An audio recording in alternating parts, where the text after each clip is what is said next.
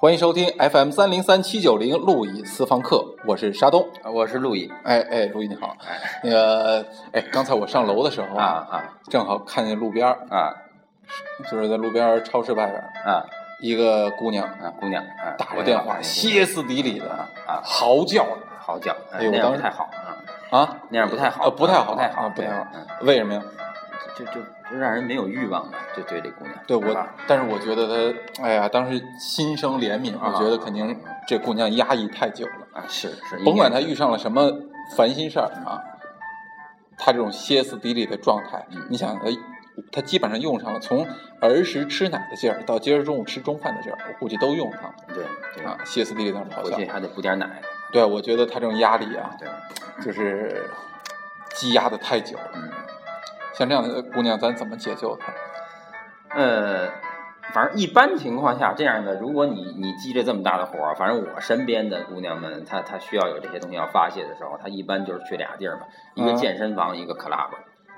啊，健身房跟 club。对对对对，那呃，哎，健身房的好像接触的少呃，从那个健呃对，因为从那个发泄的角度来讲，那个健身房啊，它那个它还是有一定的拘束，是吧？所以这个 club 发泄的要好一些。啊，对对对，因为 club 它不单是发泄身体，呃，对吧？它是精它还可神、灵以发泄一个魂、身体一一块儿发泄了。是是，那为什么 club 就能发泄呢？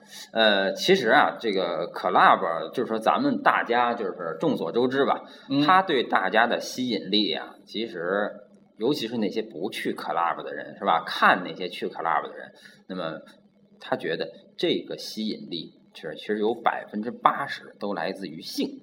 是吧？那么哦很多这个老去 club 的人，他回来也经常说：“哎，昨天晚上我在哪个哪个夜店，是吧？哎，泡到了一个姑娘，啊，所以说这个这种事儿呢，就是其实去 club 的这个发泄，很大上程度来讲，其实有点近似于他的这个这跟这个跟性爱所造成的这个身体的效果那种发泄的程发泄的这个程度是一样的，是吧？啊，也就是说去 club 不光是喝酒、听音乐、跳舞，对，其实跟你回卧室带着姑娘上卧室一样。呃呃，不是，其实啊，就是说这个啊，对，是一样，是一样。但是呢，就是说这个一样啊，听着啊，就是很多人会有一个误解，是吧？嗯那就是说去 club 的这种发泄，是不是就是能带着姑娘回家，或者是女的能带着男的回家？其实那倒不是啊，就是就是说，其实真的在 club 里面发生回家的这个几率，其实比这个你在这个卡拉 OK 里啊唱歌唱嗨了回家的几率要低啊。但是为什么说 club 里有一种近似于性爱的这种发泄呢？因为这个 club 的这个整个的环节啊，其实它跟这个做爱的环节啊，它有一种异质同构的效果，啊。什么叫异质同构哎，异质同构。什么叫异质同构呢？是这个咱们这个二十世纪的这个美学家呀，叫阿恩海姆，是吧？他提出的这么一个一个这个美学概念啊，心理学概念，异质同构。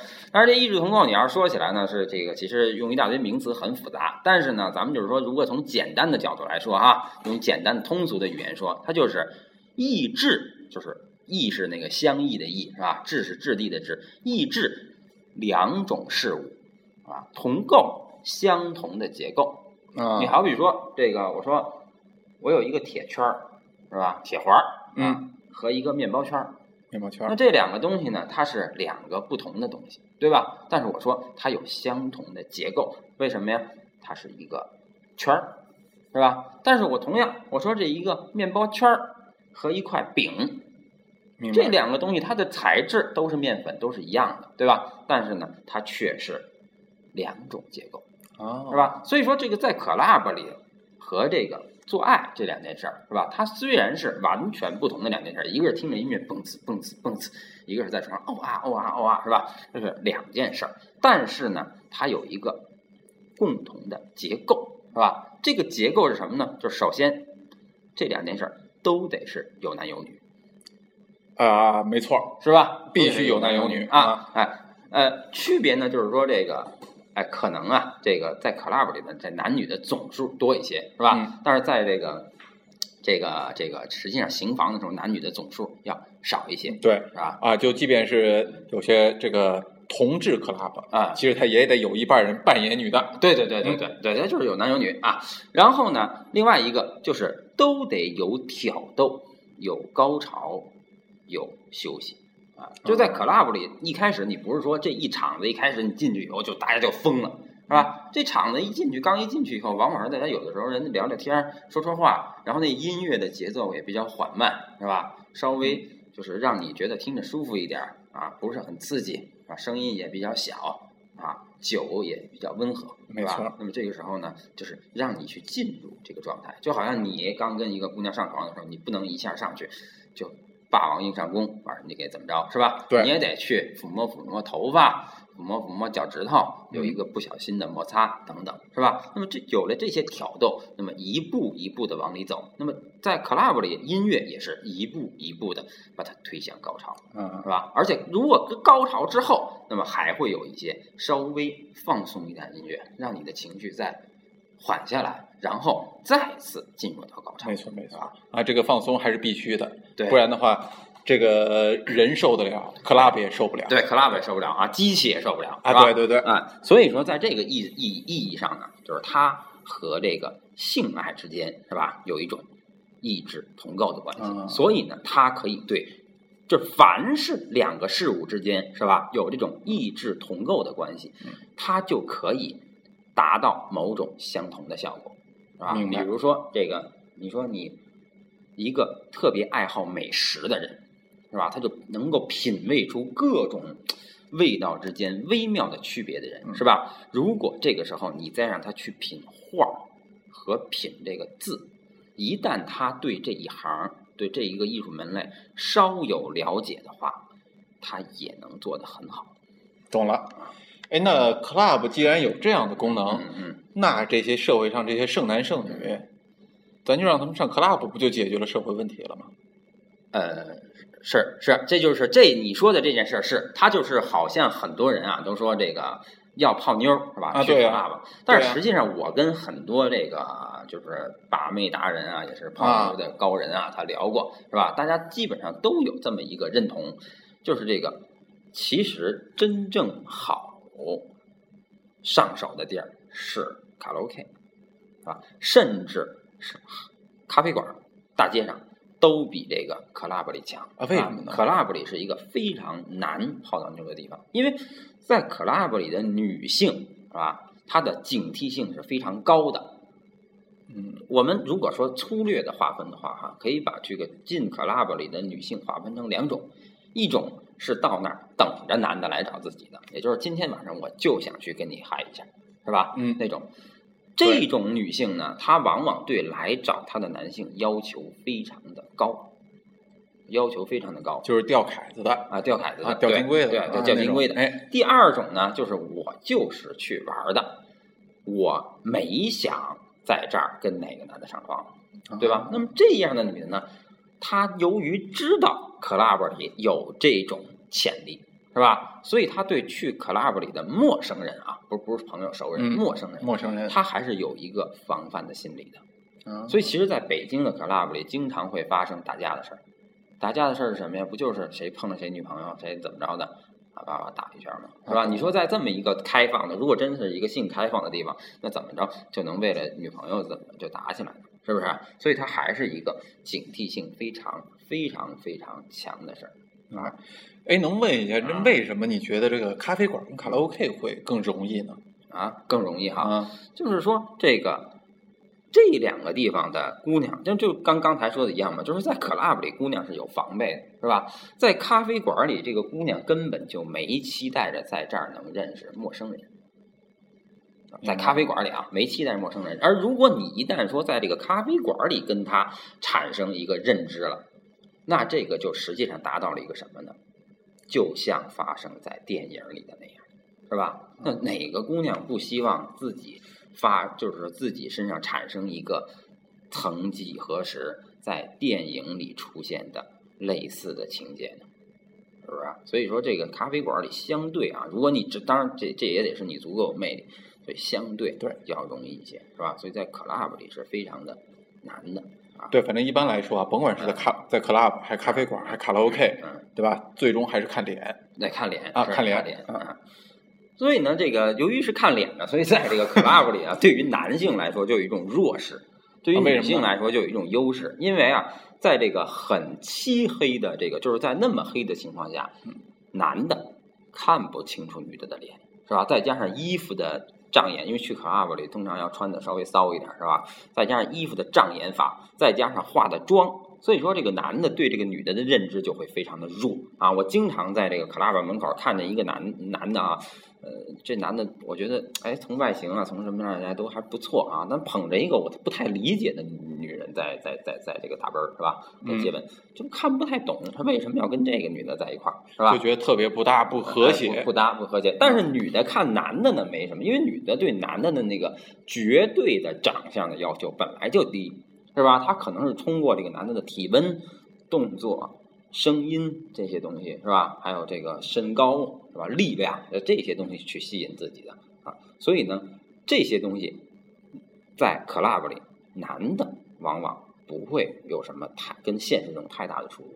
但是女的会，所以说为什么到 club 里泡妞难呢？其实一方面是指女人有防备心理，嗯另外一方面是指，如果你在 club 里认识的姑娘一旦真的带出来了，你自己会后悔啊啊！所以在这个意义上，它也很难啊。